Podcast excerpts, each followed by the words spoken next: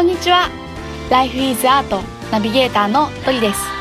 この番組では人生の彩り方をテーマに様々なライフスタイルのゲストさんをお招きして対談していきます。そして毎月第4週目の配信ではゲストの方の思いを私がその場で歌にします。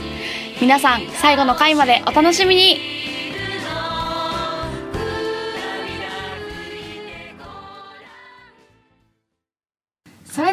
本日のゲストをご紹介します、えー本日来ていただいたのは後藤しかさんです。イエーイお願いします。よろしくお願いします。お願いし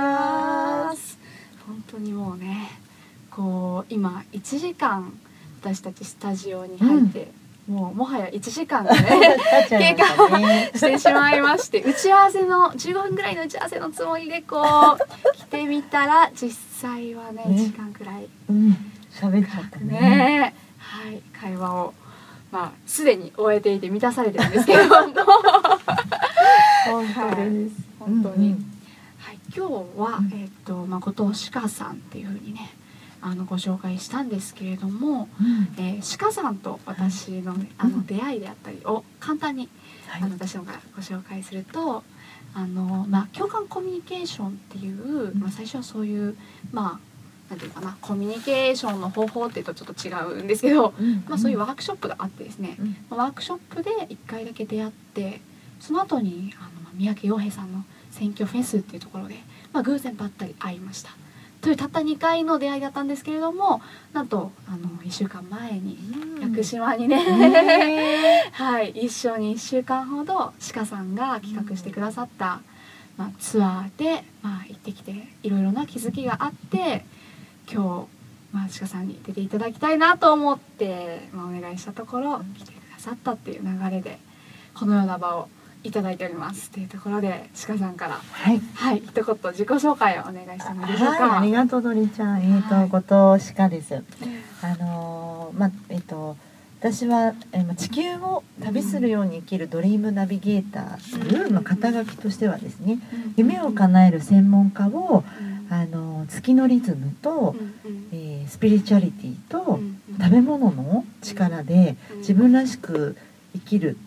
っていう人をあのより増やしていこうっていう講座やあのセミナーワークショップをずっとやってきてそしてあの協会ドリームナビゲーター協会っていうのを立ち上げたりとかあとはスピリチュアルカウンセラーとして10年ほどあの、まあ、仕事としては皆さんとあの自分らしく生きるっていうことをあの応援するっていう活動をさせていただいてたんですけれども現在まあ去年からあのうん。本当にその志を果たすって私の鹿っていうね名前珍しいかと思うんですけど、屋久島だけにね鹿っていうあの動物の鹿だったりね ね。なんかラジオですからねなんね鹿ってなんだろうってね思う方もない いるかもしれないんだけど「志す」に果たすって志を果たすと書いて、まあ、鹿っていう名前がありましてで東京生まれの東京育ちで今現在も渋谷区代々木に住んでるので。そうなんですはいね。、都会のど真ん中、うん。ななので、まあ、私はねあの本当に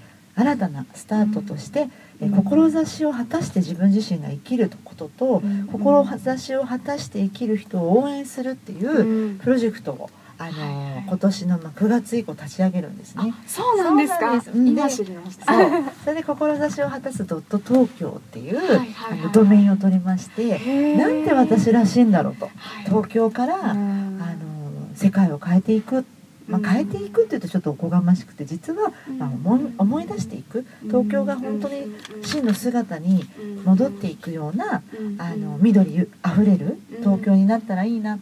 一番地球を大事にできるのが東京から。東京って街は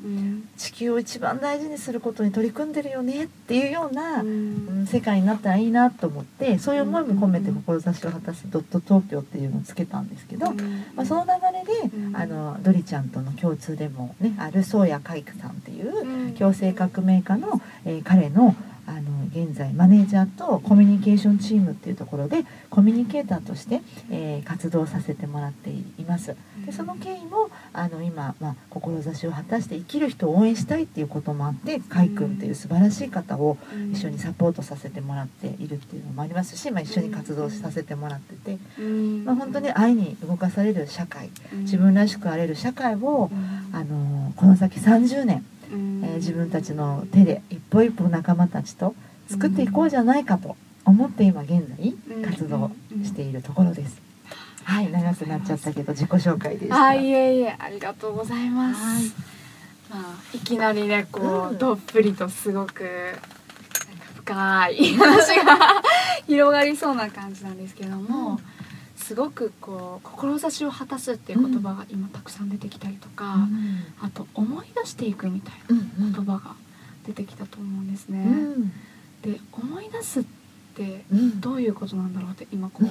まあ、志を果たすっていうのはよくこう、まあ、その言葉自体は聞くんですけれども、うん。こうそれが今鹿さんの話を聞いていると、うんうん。何かこう思い出すっていうこととすごく深くリンクしているのかなという印象を受けたんですけども。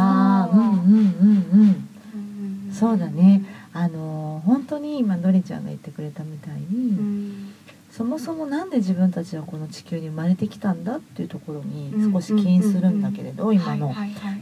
あのすごく気になってくれたポイントって、うんうん。だからやっぱりあの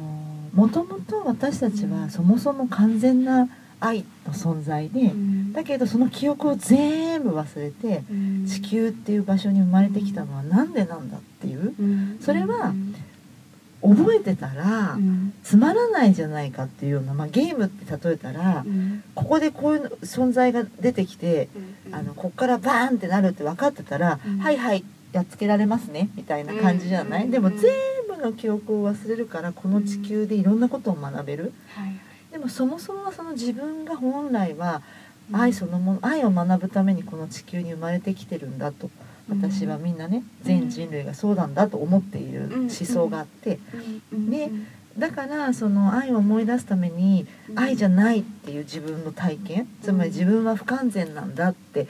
思そう思って生まれてきてること自体が完全だなと思ってるのね、みたいな。そういうところから始まっててうん。思い出していこうっていうのはなんか平和を目指そうとかっていうともうすでに今ここには平和がないっていうことを発信しているっていう、まあ、私スピリチュアルカウンセラーなのでねそういう、うん話を視点を持って話すんですけど、でも不足してるねっていう意識が不足を呼んでしまうので、本来はうん。もうすでにある私たちはあるよねっていうところの意識とつながるってことがすごく大事だと思っているのと、まあ真理としてそれを本来の自分っていうのはもう目覚めていくっていう言い方でもいいし私の言葉でそうよく使うのは思い出していくっていうんだけど自分が愛そのものであるって私自身も忘れているわけだからそれを少しずつこの人生をかけて思い出してる感じ。で本当の自分ってそうだこういう何でもこの世界でできるんだやりたいことはっていうほんそれが真理だとしたらそれを忘れちゃってると思うんですよね生まれた時って。なんか私たちってできて何もできないんじゃないかみたいな。とかできる人とできない人がいるとかがいい学校に入ったらこれができてとか自分はこうだからできないって思って悲しくなることあると思うんだけどでもあの本当に自分が心の底からやりたいと思ってることって自分の使命とか自分のその才能とつながってると私は思ってるのでやりたいと思ったことは絶対成し遂げられる力を持ってるからやりたいと思うんだと思ってるのね。うんだからなんかそれを思い出していくっていうプロセスが大事だからなんかそこをなんかそうそうそうそう今鳥ちゃん。がきっと言ってくれたみたいに大事にしてる言葉なんだと思う。はいはいうん。今やりたいって思ったことはうん。そういう才能とかと結びついているというかうん。なんかそれがさっきね打ち合わせの時にもうん。似たような言葉が出てきたなって思っていて、こうあのーまあ、それこそスピリチュアルな力というか、うん。こうあのまあ、触触りたいって思うから、うんうん別に触らなくても感じたりとかみたいな話が多分見たいって思ってるからそこがすごく尖って、うんうん。見えないものが見えてしまったりっていううんことをこう思い出して、うんなんかすごくこうあそうかってなな今ね自分の中ですごくこう落ちてきて、うん。うん、でもそうですよね。そうやって思ったら今やりたいって思ってることをうん。突き詰めていけばいいんだなってこう今素直に思っているというか。素敵ううん。ん。うん本当にそうだと思う。なんか順番がだから少し逆でやりたいと思ったことってできるかなって思うじゃない？うん。でも本当はやりたいと思ってる根本はうん。自分の役割みたいなうん地図があるとしたらうんそれがやあるからやりたいと思ってる可能性があるのね。で逆にはやれるからやりたいと思う。うんで憧れてるっていうのもすごく似ててはいはいなーって思うことって本当に自分がやりたかったりうん。やる役割だったりするって言われてるのね。うん。だからうん。なんか高嶺の花のように思ってることでもうん。それってそう思った瞬間それはうん。自分の中にあるそのこの地球に生まれてきた役割マップがうん。反応してるみたいな。はいはいはいあの人を見ていいなって思ったらうん。それはあなたの力なんだよとかあなたにできるからいいなって思ったんだよとかそんな感じもあるっていう。全てがそうじゃないかもしれないけどね。なぜかっていうともうあ頭であのそれをやった方が